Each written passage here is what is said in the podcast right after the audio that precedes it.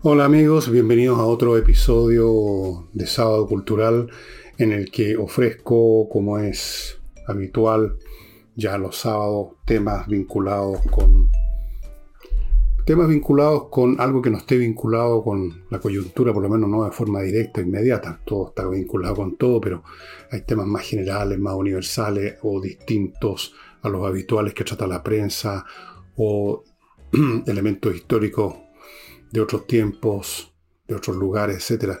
Y trato con eso de entretenerlos como mínimo.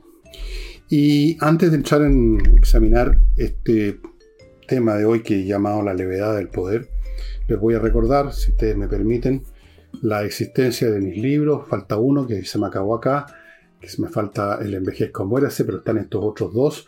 Y en el sitio están los tres, por supuesto.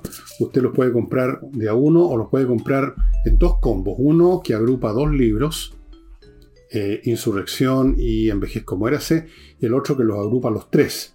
Están al mismo precio que en verano, que ya era un ofertón muy interesante. Y les quiero recordar que el despacho es muy rápido. Tenemos una empresa que en Santiago en un día, a partir del momento que usted compró, por supuesto, un día son 24 horas. Si usted compró a las 11 de la noche, no le va a llegar a, las 11 y media de la noche. Pero le va a llegar al otro día en la tardecita o algo así, o antes. Y en provincia, dos días máximo. Top. Tres de repente, pero en general son dos días. se me ocurrió hacer este tema de la levedad del poder que probablemente lo he tocado en otras oportunidades, porque estoy leyendo un libro muy interesante que les voy a mostrar inmediatamente. Una de estas primeras lecturas, no lo había leído nunca antes, de un historiador británico que se llama Lord, bueno, es el título que recibió, Lord Macaulay. Lord Macaulay, Thomas Babington Macaulay, que nació en 1800 y murió en 1859, y que escribió esta historia de Inglaterra, Aquí está más o menos eh, un poquitito sintetizada y no es toda la historia de Inglaterra. No pudo terminarla, murió muy pronto. Eh, el tema es básicamente lo que llaman los ingleses la gloriosa revolución de 1688, que significó el fin de la dinastía de los Estuardos y la llegada de Guillermo III, que instauró una nueva dinastía que es la que está gobernando hasta el día de hoy, los Hanover, me parece que, pero se cambiaron el nombre después, bueno, en fin. Eh, un historiador muy interesante que tiene una virtud que es la primera virtud para, a mi juicio, de cualquier escritor de lo que sea, y especialmente un historiador, que es la claridad, la precisión. La, la prosa de Macaulay es realmente clarísima, no hay dónde perderse, no hay frases enredosas, no hay argumentos oscuros, todo es claro y nítido. Bueno, ¿por qué este libro me ha inspirado?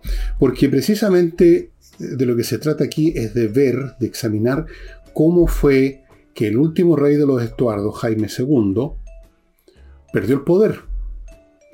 ¿Cómo ocurrió que lo perdiera? ¿A través de qué pasos? Qué circunstancias, qué decisiones. Y eso me ha sido para mí muy interesante y todavía no lo he terminado, como ustedes ven lo tengo marcado en la mitad, pero ya tengo clara la película. Ha sido muy interesante porque se suma a otros libros, muchos libros que he leído de historia, de revoluciones, de motines, de cambios políticos importantes, y en todo ello emerge siempre la misma figura. Y, y aquí también y me, ratifica lo que he pensado o lo que he aceptado que otros han pensado, si ustedes quieren. Y me ha llevado esto de, entre paréntesis, se los recomiendo mucho. Ustedes ven que está en esta editorial Penguin, que tiene esta colección que produce puras obras clásicas importantes de los mejores autores británicos, sajones en general, de todos los tiempos. Eh, la historia de Inglaterra, que es en realidad la historia básicamente de este derrumbe de los estuardos. A mí desde, desde, que era cabro chico, me llamaba la atención un fenómeno que parece como obvio y es el fenómeno del poder. ¿Por qué alguien tiene poder y otra persona no la tiene? ¿En qué consiste? ¿Por qué alguien manda y otro obedece? Porque esa es la cuestión. El poder es la capacidad de hacer que otros se conduzcan de acuerdo a lo que uno está diciendo que se haga, que uno, lo que uno está ordenando, o incluso simplemente sugiriendo. ¿Por qué? En los años 60, yo estaba terminando el colegio, en un momento dado entré a estudiar sociología, etc.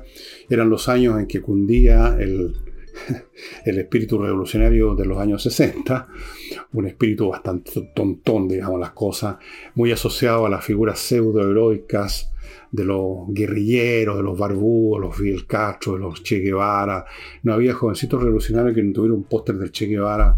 El típico póster que está con los ojos mirando arriba, con una boinita. Era una época bien tonta en realidad, ¿no? Eh, y la pregunta era, ¿por qué se derriban, se derrumban, se desploman ciertos regímenes y sobre qué base se fundan otros? Y había mucho de pensamiento muy simplista, eh, por ejemplo, mucho de él nacido del famoso librito rojo Mao Zedong, otro de folletería marxista que sigue imperando en las mentes juveniles precisamente porque es simplista, en que parecía que el poder, era, el poder estaba en el fusil, el poder era de quien tenía las armas. Y yo recuerdo, en el año 70, cuando estaba por celebrarse la elección que dio como triunfadora Salvador Allende, que algún grupo, creo que fue el MIR, pero puede haber sido otro, sacó un afiche que, y, se, hubo una película incluso que se llamaba Voto más fusil. El fusil era algo heroico, lo que le agregaba al voto verdadero poder. Lo cual me pareció entonces, y ahora con mayor razón, la cosa más tonta del mundo, porque un fusil es un objeto inerte. Lo que le da poder al fusil es la decisión de alguien de apretar el gatillo.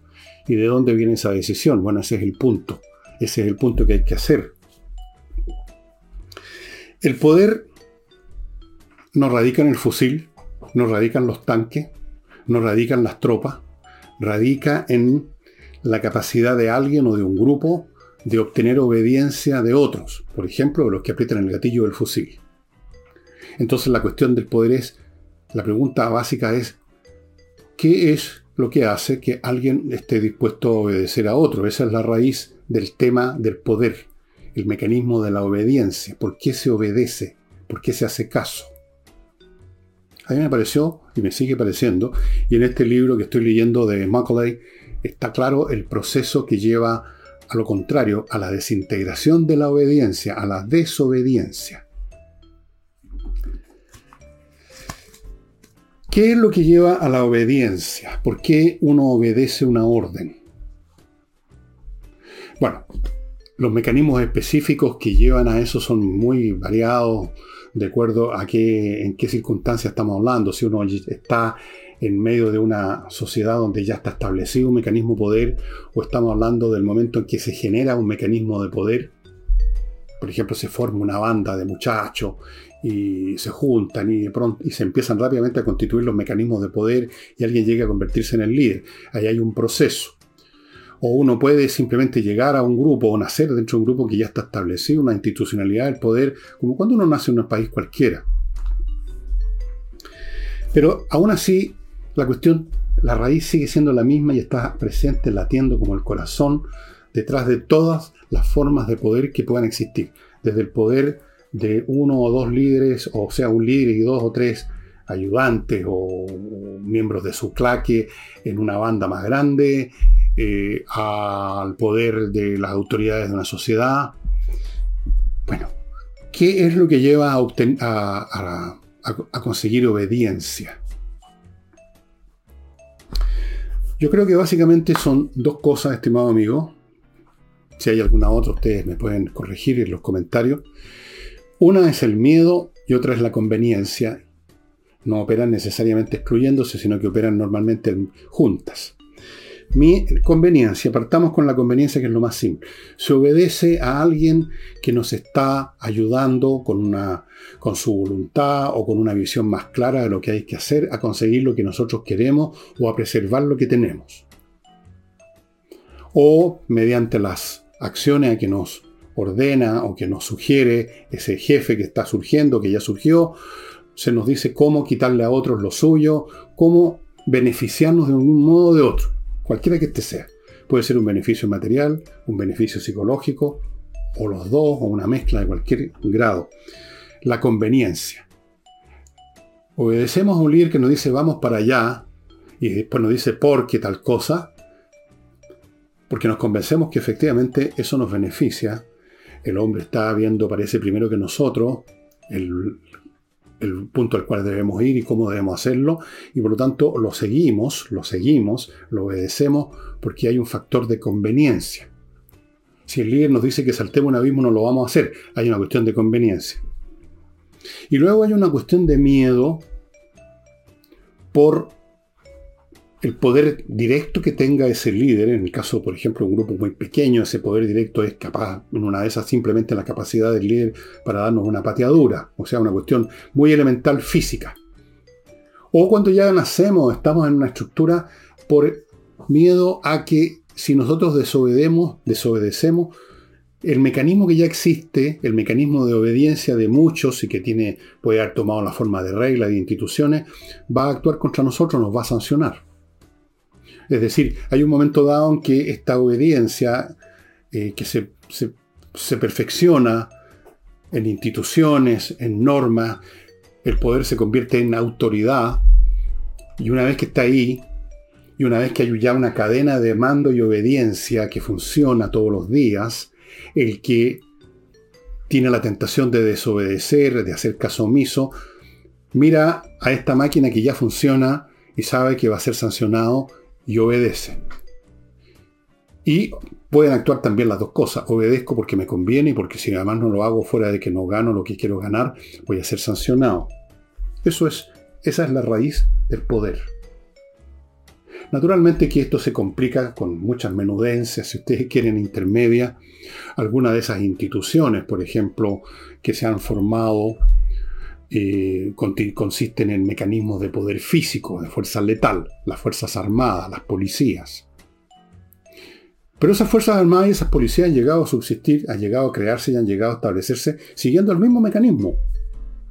Alguien que es miembro de un aparato armado, por ejemplo un policía, un soldado, un oficial, obedece las órdenes que le dan de arriba, porque ya existe una mecánica de obediencia, una cadena de mando, institucionalizada, que puede tener mucho tiempo, y uno, por un lado, tiene, eh, obtiene un beneficio en seguir esas órdenes, uno sigue formando parte de la institución, tiene un salario, lo que sea, y segundo, si uno tiene un, un, principio interno que lo llevaría a no obedecer esa orden, por ejemplo, disparar contra una multitud, lo hace porque tiene miedo del castigo que le infligiría esa institución que ve funcionando, miedo a que es el único que está con, esa, con esos escrúpulos, miedo a, por lo tanto, una especie de fantasma que es el hecho de que yo no quiero obedecer, pero los otros sí van a obedecer y van a obedecer también cuando me fusilen a mí.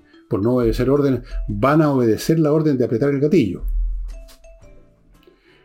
Esto es una cosa, como ustedes ven, muy elemental, pero que se complica en muchas derivadas que hacen aparecer el poder como algo que en realidad está establecido en otro nivel, pero, que en realidad es un nivel que viene de esta raíz.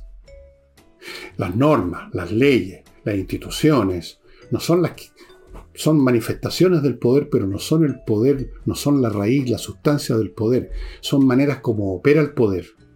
Y en ese sentido podríamos decir tienen un poder derivado por el hecho de existir. Pero es un poder derivado y por lo tanto es un poder cuya sustancia está eh, es, pasible de, que se deteriore, que se derrumbe, que es lo que vamos a ver ahora. Porque finalmente toda ley, toda ley, toda norma, toda conducta, está basada en el hecho de que uno está dispuesto a obedecer, porque esa norma tiene un apoyo detrás de, de sanción, porque uno asume que todos los demás la van a obedecer, que todos los demás se van a poner contra nosotros, que estamos solo contra el mundo, ya sea contra la institución, contra los funcionarios de la institución, contra el resto de los ciudadanos, la opinión pública, y nosotros entonces obedecemos. Pero obedecemos por esos dos factores, por la conveniencia y o por el miedo. Pero esas, esas situaciones pueden, y de hecho ha ocurrido y ocurre siempre cuando hay un cambio social en gran escala, esas condiciones que últimamente son psicológicas, lo que uno cree que va a pasar, lo que uno cree que le conviene, lo, que uno cree que va a ser el castigo, lo que uno cree que piensan los demás, lo que uno cree respecto a la solidez de esa cadena de mando. Todo eso es psicológico. Y como todo elemento psicológico es pasible de transformaciones derivadas de reinterpretaciones que hacemos de la realidad. Cuando uno sigue, por ejemplo, lo que le pasó a este rey, presidente Jaime II, uno ve eso claramente. Cómo el hombre toma una decisión en un momento dado de un tipo que no produce inmediatamente desobediencia, pero produce un grado de disidencia respetuosa todavía de parte de algunos sectores de la sociedad británica a esa época, pero eso a su vez desencadena acciones del monarca de Jaime II, que era un tipo porfiado, que no muy inteligente al parecer, que llevan a que esta primera disidencia escale, porque pierden un poco el miedo, porque perciben, una vez una cuestión psicológica, estas personas que primero manifestaron una disidencia respetuosa y temerosa, sienten que hay otros que están con ellos, perciben que lo que está haciendo el monarca no obtiene el apoyo de, tales o cuales grupos, y entonces en la próxima coyuntura en que se produce un pulseo, el desafío y la disidencia es más fuerte, más decidida, y así se va generando una escalada que lleva a que en un momento dado Jaime II no cuenta ni siquiera con ese último recurso de todo mecanismo de poder que es la fuerza física, las Fuerzas Armadas. Y esas Fuerzas Armadas no las puede utilizar, porque las Fuerzas Armadas también son un aparato formado por seres humanos que siguen las mismas lógicas que las personas de la sociedad civil, en el sentido que obedecen por conveniencia y por miedo, y si las cosas se empiezan a poner, a cambiar de cariz, si empiezan, esos individuos que tienen familiares, que tienen amigos, que salen algún día del cuartel y se juntan con otras personas, empiezan a recibir esta oleada de disidencia, empiezan a debilitarse sus lealtades dentro de la institución, empiezan a percibir que hay otros que están con ellos también. Bueno, esto se ve clarísimo en el caso de lo que le sucedió a Jaime II, se vio lo que le pasó a Luis XVI en la Revolución Francesa, que en un momento dado se da cuenta él y su corte que no pueden confiar en el ejército, que el ejército estaba formado por seres humanos, que también empezaban a ser influidos por una nueva ola que a su vez crecía, se alimentaba a sí misma. Un proceso absolutamente psicológico. Aquí no hay factores estructurales impersonales que operan independientes, no, todo es de acción humana, por supuesto basada en circunstancias incluso físicas, hasta el clima. Por ejemplo, y digo clima porque, por ejemplo, no fue, eh, no fue un elemento sin importancia, sino que tuvo algún peso el hecho que en el año anterior, en el año 88, 89, la Revolución Francesa, el clima fue tan malo que las cosechas fueron pésimas y eso dificultó aún más que los sectores más pobres pudieran comer y eso aumentó el hervor y la ebullición psicológica de grupos que la tenían desde siempre, pero contenida todo importa, pero al final de cuentas es cómo estas circunstancias actúan en la mente humana y qué decisiones brotan de las interpretaciones que esos seres humanos hacen de estas circunstancias, de lo que perciben a su alrededor, etc. Antes de continuar con esto, amigos, permítanme hacerme cargo de mi primer bloque, que lo inicio con conversas numéricas, que tiene una dirección acá abajo, que no es un sitio creo que es una dirección Instagram, hay un teléfono, no me acuerdo muy bien, pero ustedes lo están viendo, así que da lo mismo, donde un profesor, que es un ingeniero de la Universidad de Chile, hace que hasta el joven, el niño, más reacio a estudiar matemáticas, no solamente las estudie con provecho, sino que le gusten.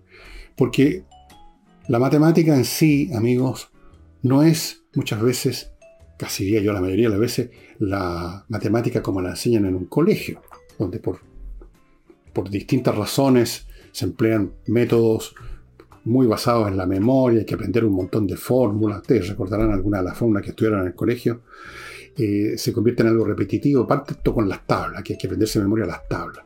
Después hay que aprenderse la fórmula del binomio al cuadrado, después hay que aprenderse cómo se despejan las ecuaciones, un montón de cosas. Y, nunca uno ve la, elegancia y la belleza de la matemática, sino que uno ve ahí simplemente un ejercicio árido. Entonces muchos jóvenes, muchos niños odian las matemáticas, les va mal con las matemáticas, no quieren saber nada, las matemáticas incluso posteriormente eligen carrera por el solo motivo que no tienen matemáticas. Es así. O sea, sus vidas enteras quedan determinadas porque no les gustaban las matemáticas. Este señor, el de conversas matemáticas, cambia completamente ese cuadro. Y si a un niño le gustan ya las matemáticas, a pesar de los métodos que pueden haber en el colegio, más le van a gustar, más va a desarrollar sus habilidades para las matemáticas. Amigos, las matemáticas están al alcance de cualquier persona normal, de cualquiera. Se puede aprender mucha matemática sin ser un genio, ni mucho menos. Y todo es cuestión de cómo uno es llevado de la mano a ver la matemática de otra manera. Y es exactamente lo que hace con sus conversas numéricas este caballero. Yo les sugiero, si tienen ustedes un niño que tiene problemas en ese, en ese plano, pónganse ya en contacto. Ya hay un montón de personas que lo están haciendo y los resultados son realmente espectaculares. Continúo con Kaizen Automotriz. Aquí de lo que se trata, amigos, es de corregir los problemas no de un niño, sino que de un automóvil, que en un momento dado uno incluso trata de hacerse el leso porque uno no quiere tener problemas. Uno siente un ruidito raro, o cuando parte hay unos pequeños como tiritones. Bueno, esas son las señales de que el auto va a quedar en pan en cualquier momento. Llévelo a Kaizen Automotriz, un taller especializado en la mantención preventiva. ¿Su auto está andando todavía? Aproveche que están dando para llevarlo a Kaizen. Allá lo van a revisar poco menos que con un estetoscopio. Cualquier cosa que encuentren la van a reparar y usted se va a evitar el infarto cardíaco del auto en medio de la carretera. Kaizen Automatriz. Automotriz. Y termino este bloque con Oxinova, este polvito mágico, literalmente, que está en un sobre como este, solo que este está sin el logo y todas las cuestiones. Lo tengo así porque por X razones.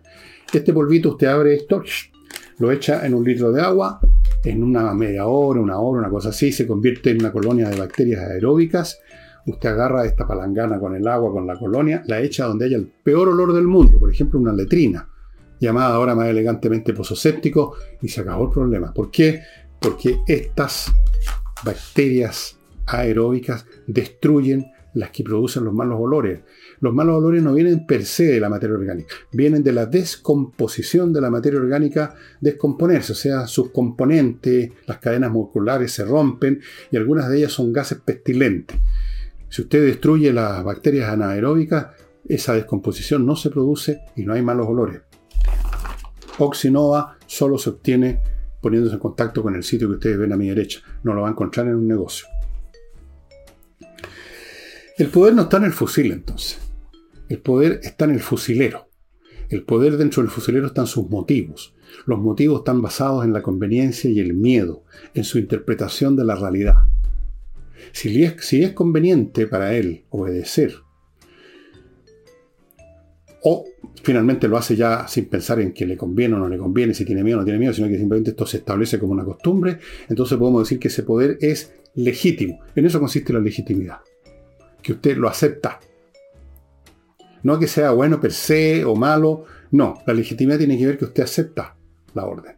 Así como usted en el colegio acepta lo que le está diciendo el profesor, saquen el papel y saquen un lápiz, vamos a hacer una prueba. Usted hace todo eso, acepta esa orden, la obedece, porque tras cartón está la sanción. Si no saco el papel y la hoja, me van a poner un 1. O me van a llevar a la inspectoría. No sé, lo que sea. Por lo menos eso ocurría en mi época. Pero entonces, si está no en el fusil ninguna cosa ni ninguna norma, que al final de cuentas son papeles, son libros, son códigos que solamente funcionan como mecanismos de poder que determinan la conducta humana en la medida que se está dispuesto a obedecerlas, si no son papel nomás, entonces el poder está en la voluntad. El poder del fusil está en la voluntad de quien está dispuesto a usarlo. En otras palabras, está en la voluntad de quien está dispuesto a obedecer la orden de que lo use. Y está dispuesto a eso por las razones que he dicho, porque le parece conveniente, por miedo a que si no lo hace los otros lo van a castigar, etc. La conveniencia es un interés positivo. El miedo es un interés negativo. No quiero que me pase tal cosa, no quiero que me pongan en la lista negra, no quiero que me castiguen, que me sancionen, no quiero que me lleguen a una corte marcial, así que yo aprieto el gatillo. Pero entonces el poder es al mismo tiempo muy fuerte y muy frágil. Es muy fuerte porque metidos en esta mecánica, los seres humanos son capaces de obedecer cualquier cosa. Y lo hemos visto en la historia seres comunes y corrientes que están enganchados en un ejército, por ejemplo, soldados comunes y corrientes que estaban en la Wehrmacht o en otros organismos del ejército alemán en la Segunda Guerra Mundial y que, sin embargo, obedecían órdenes de ir a matar a civiles inocentes, las matanzas que perpetraron, por ejemplo, en Rusia. Y uno dice, pero ¿cómo obedecen esa orden? Porque están en ese aparato institucional donde por miedo y por conveniencia, o por último por puro miedo, o por costumbre obedecen. Entonces, el poder es muy fuerte porque el que maneja las cosas desde arriba puede movilizar a miles de individuos capaces de hacer lo que él les diga. Y eso entonces hace del poder una máquina para quien la tiene, para quien maneja esa palanca, para quien tiene obediencia, obtiene la obediencia de vida, es un aparato muy potente. Muy potente. Había un cínico en Estados Unidos en el siglo XIX que decía que no le tenía miedo a las revoluciones porque siempre, y pensaba en el ejército, siempre puedo conseguir que la mitad del pueblo mate a la otra mitad. Era una manera de decirlo. Pero al mismo tiempo el poder es muy frágil porque esa obediencia de vida, esa inercia con que se obedecen las órdenes, a veces voluntariamente y con ganas, pero normalmente por inercia, por esta inercia que pone la costumbre, que una la costumbre es una manera, es, una manifestación adormecida de la conveniencia y del miedo, es en, en última instancia siempre, por muy adormecido que esté, por muy convertido en un hábito, es un mecanismo psicológico y por lo tanto está pasible de sufrir cambios que pueden significar incluso el derrumbe de ese poder que parece omnímodo en muy poco tiempo, como se ha visto. Muy frágil. Eh, ese poder se deteriora por fases, pero todas ellas parten acá arriba. Se deja de creer en la legitimidad. Se deja de estar convencido de que nos conviene obedecer estas órdenes, estar dentro de este mecanismo de, de mando, de poder, de autoridad. Se empieza a ser fastidiado o a estar ya definitivamente en contra, ser disidente respecto a esas órdenes. Se empiezan a sufrir inconvenientes que hacen que ya no parezca por lo tanto beneficioso estar dentro de esa estructura de poder y obedecer como un engranaje. Empiezan a aparecer indicios de que otros están en la misma situación que uno. Empezamos a mirarnos unos a otros y empezamos a darnos cuenta que somos varios los que somos disidentes. Luego alguien más valiente y un grupito levanta la voz y dice algo y no recibe castigo inmediato o que sé yo, logra seguir en lo suyo y entonces nos atrevemos un poco más. Y así va escalando el asunto,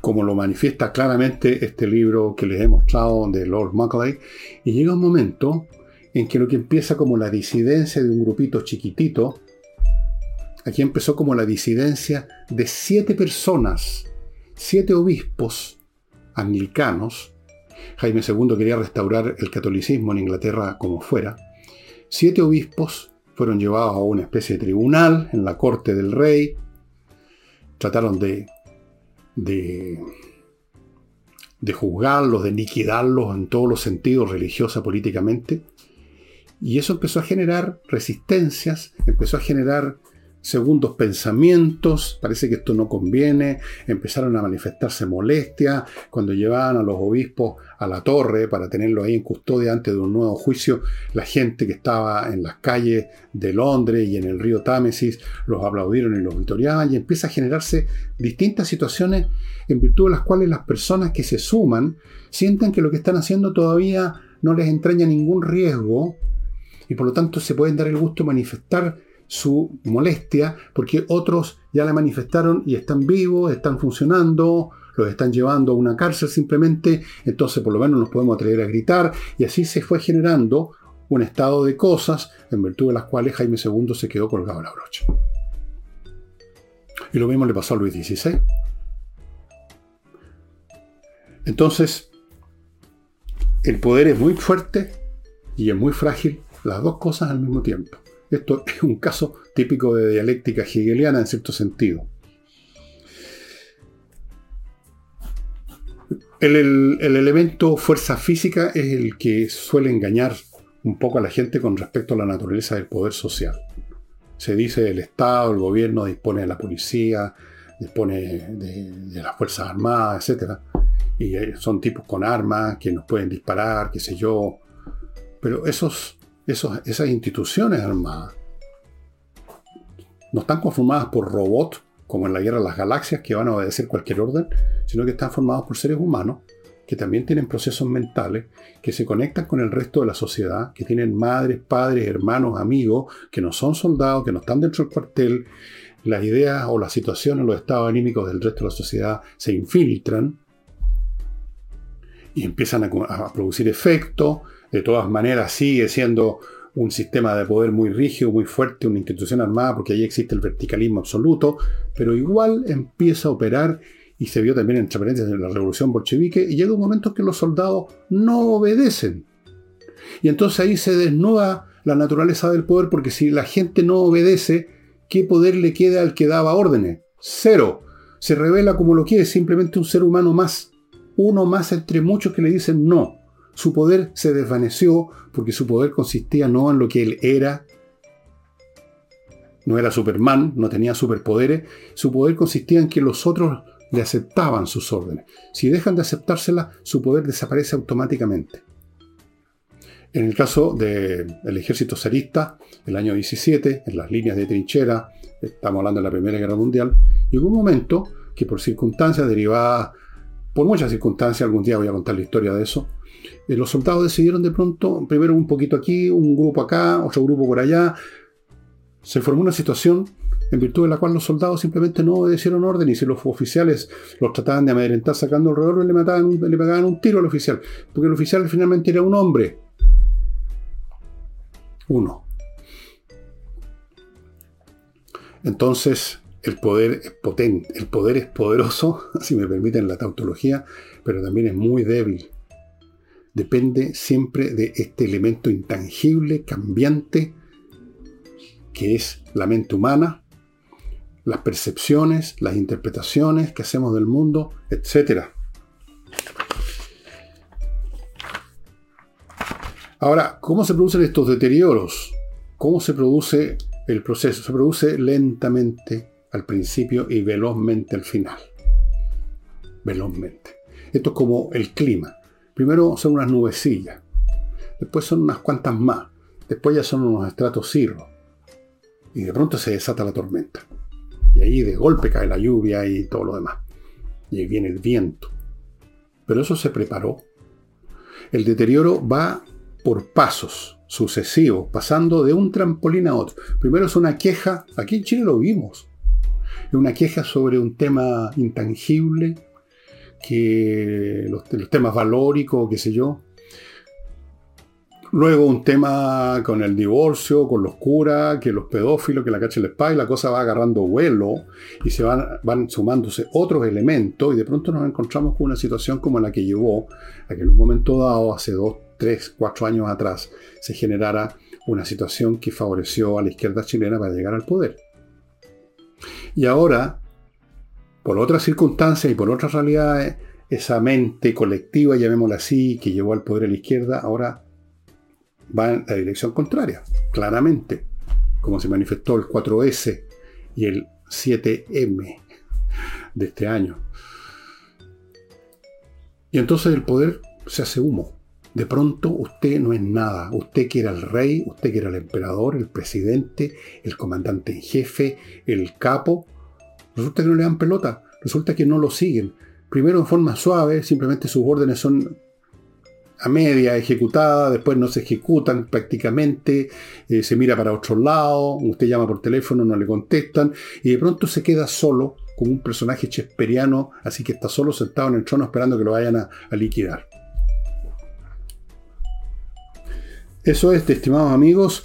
Eh, permítanme mostrarle algunos libros, pero antes invierta en USA.cl es el sitio al cual usted tiene que entrar si quiere hacer inversiones en Estados Unidos con todas las seguridades del caso y con toda la eficiencia. En, esta, en, este, en este sitio, en esta empresa inviertanusa.cl, parten ofreciéndole un portafolio repleto de opciones inmobiliarias. Segundo, le facilitan su gestión financiera en Estados Unidos abriéndole cuentas en banco norteamericano, consiguiéndole crédito, lo asesoran, le dan, le tramitan la visa residencia y muy importante, después de la compraventa, después que usted hizo el negocio, lo siguen apoyando para cualquier problema que se pueda suscitar. Continúo con González y compañía, un grupo de profesionales, abogados, especialistas en derecho penal. Si usted es víctima de una acusación que está contemplada en el Código Penal, póngase en manos de González y compañía, formado por especialistas que ya han dado prueba en casos que han salido en la televisión de su eficiencia en estas materias. González y compañía. Continúo con Gigena, la academia de música que enseña a tocar un montón de instrumentos online. Por ejemplo, los teclados, incluyendo obviamente el piano, canto popular y lírico, saxofón, clarinete, batería, bajo eléctrico, guitarra acústica y eléctrica, ukelele, percusión, flauta dulce y traversa, la dulce es esta, la traversa es esta. Violín, educación de la voz hablada. Clases online súper potentes, amigos. Si ustedes tienen cualquier duda de si les va a interesar, si el curso les va a gustar, pidan una clase demo gratis. Gratis, amigos, para que conozcan las metodologías y aclaren sus dudas. Continúo con espacioajedrez.com que inicia en abril en abrir sus cursos, cinco niveles distintos para toda clase de jugadores, obviamente jugadores niños, mayores, viejos, adultos, mujeres, hombres, lo que sea, no hay ningún problema, da lo mismo. Clases una vez a la semana vía Zoom, o sea, en directo, a las seis y media los niños, a las ocho de la noche los adultos. Los precios son ridículos, pero además de eso, usted los puede pagar en seis cuotas sin interés y además de eso, si usted matricula a un pariente suyo con, el, con usted, un niño, un hijo, un hermano, la esposa, lo que sea, hay descuentos para el grupo familiar. Y termino con miclimo.com, la mejor climatización de Chile, se los doy garantizado. En todos los sentidos. miclimo.com. ¿Quiere usted liberarse de ir a comprar parafina, de esperar que pase el camión del gas, de los malos olores, del peligro de incendio, miclimo.com. Em, el poder es frágil. El poder se sustenta en una decisión tomada a veces conscientemente, normalmente está ya establecida esa decisión y ya se actúa por costumbre, pero siempre está latente el tema del beneficio o del perjuicio en, en caso contrario y de el miedo o la pérdida de miedo. Si usted no tiene beneficio y le pierde el miedo a la, llamemos la autoridad del poder, ese poder deja de existir automáticamente. ¿Cómo lo obligan a usted? ¿Cómo lo obliga un individuo, el emperador de China? ¿Cómo lo obliga a usted si usted no está dispuesto a obedecer y tampoco le obedecen todos los demás de sus mecanismos de poder? Desaparece su poder. Y esas cosas han ocurrido y ocurren siempre en estos procesos. Todo lo que hemos vivido en los últimos tres años en Chile es una lección como para un, para un grado de doctorado de lo que es el poder, de cómo se desintegra, de cómo se pierde, de cómo se gana, de cómo fluctúa, de cómo se va de un polo a otro en muy poco tiempo, en ciertas circunstancias. Libros, bueno, les, recomiendo esto a los, a los interesados en este, en este fragmento, la historia inglesa que fue la llamada Revolución Gloriosa, de Lord Macaulay, que tiene una prosa, como les digo, de una claridad deslumbrante, diría yo, uno de los grandes historiadores. Eh, como dice aquí, el poder de su escritura rivaliza el de los más finos novelistas. Y dos libros de texto sobre el poder muy viejos que tengo de la época en que estaba en la universidad y que son clásicos. Uno, pero que están dedicados menos a esta raíz psicológica, que yo creo que es como la, la semilla de todo el asunto, como al análisis de las estructuras. Cómo esto se estructura es un tema muy importante también súper importante porque la mayor parte del tiempo los elementos generatrices, la semilla, el miedo, la conveniencia, se subsumen o se despliegan o se manifiestan en las estructuras sociales de poder. Y aquí uno de los clásicos es este libro, yo creo que esta edición ya no existe, Poder y Privilegio del señor Lensky. Es un libro muy importante que yo estudié en la época en que estaba en la universidad. Y el otro libro, que es un clásico, es La élite del poder del sociólogo norteamericano Wright Mills. Esta es, dice aquí, un penetrante análisis de la estructura y configuración de los altos círculos norteamericanos, de la élite, donde reside el poder. Estos pequeños grupos son los que toman las decisiones, lo mismo sobre hechos de mínima importancia que sobre acontecimientos de la mayor trascendencia. Pero hay personas detrás, y aquí lo van a ver ustedes claramente, estos grupos son grupos de personas, no son de robots de la guerra de las galaxias, y el tema de los intereses, de las percepciones, está latente en todo este libro. Y con eso, estimados amigos, pongo término al programa de hoy. No sé todavía qué autor les voy a ofrecer para mis programas del domingo, un autor, su obra y su tiempo, o un autor, su tiempo y su obra, pero voy a empezar a verlo apenas termine este programa, empiezo a buscar un autor interesante del cual ustedes quizás no conozcan nada o muy poco. Y eso sería todo, muchas gracias, hasta mañana.